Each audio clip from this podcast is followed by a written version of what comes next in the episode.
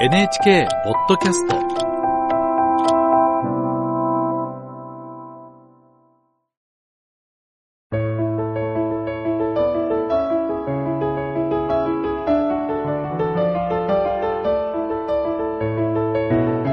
物語やエッセイの朗読をお届けするラジル文庫。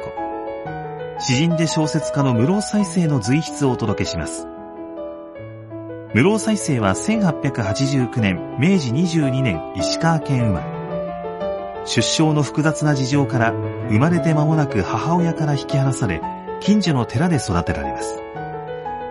会うことの叶わぬ生みの母への思いを抱え続けた再生66歳の随筆集からお聞きいただきます。無老再生随筆女人より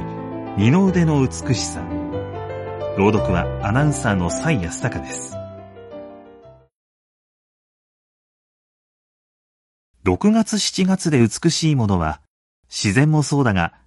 人間歳時期では中んづく女人が際立って派手に見受けられる。四季のうちで女人が二の腕をあらわにする季節は初夏ではことさらに鮮やかなものである。秋、冬、春の三つの長い季節の間にいろいろな毛糸や布で包まれ保護されていた手首から肩の付け根までの二の腕は、この季節にはまばゆいくらいであって、しかも惜しげなく裸のままである。家庭、電車の中、街道のどこでも見られる。目には美しく、性に関する挑発するものは全くなく、女人というものの美しさが自然や映画、劇、彫刻、小説などの源をなすものであり、源の本物がいかに晴れがましいものであるかがわかるのである。二の腕は人間の体にある二つの道筋であり、尾根のような腕の背中は夏の進み方によって茜飛び色の焦げた色を帯びてゆくが、裏側の白さは侵されずに渓谷の雪をたたえているとも言えよう。女人というものはことごとく美しさから組み立てられていて驚きに絶えない。昔の女人は片びらとか薄物とか一重とか上布とか縮みとかを着ていて、そこからこぼれる死体の一部を艶やかなものに見せていた。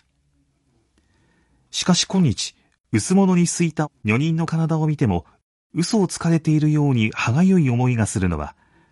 様相というものの大胆な表し方が一般に行き渡ったためであろう。昔の歳時期に扱ったなでしこ衣とか、宇野原衣とか、富士衣や柿つばた衣などに、今はあまり親しみがなくなり、骨董衣としか思えなくなったのも、下族の私だけの考えであろうか。スカートという怪しげなものも実によくできたものであって、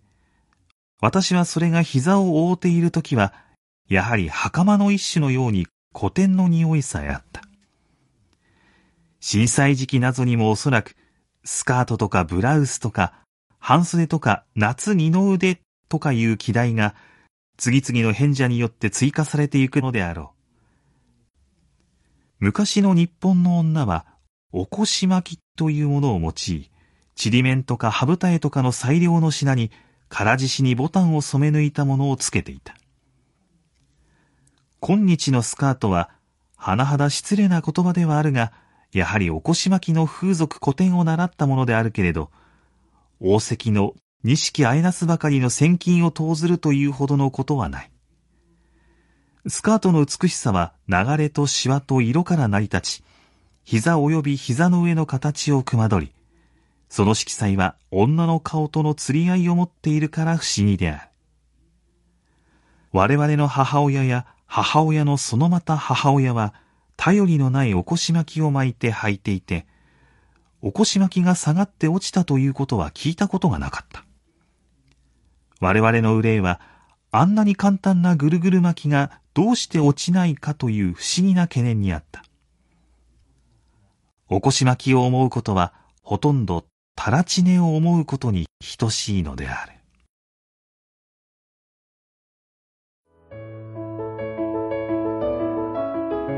無老再生随筆女人より二の腕の美しさ。朗読は、蔡康隆でした。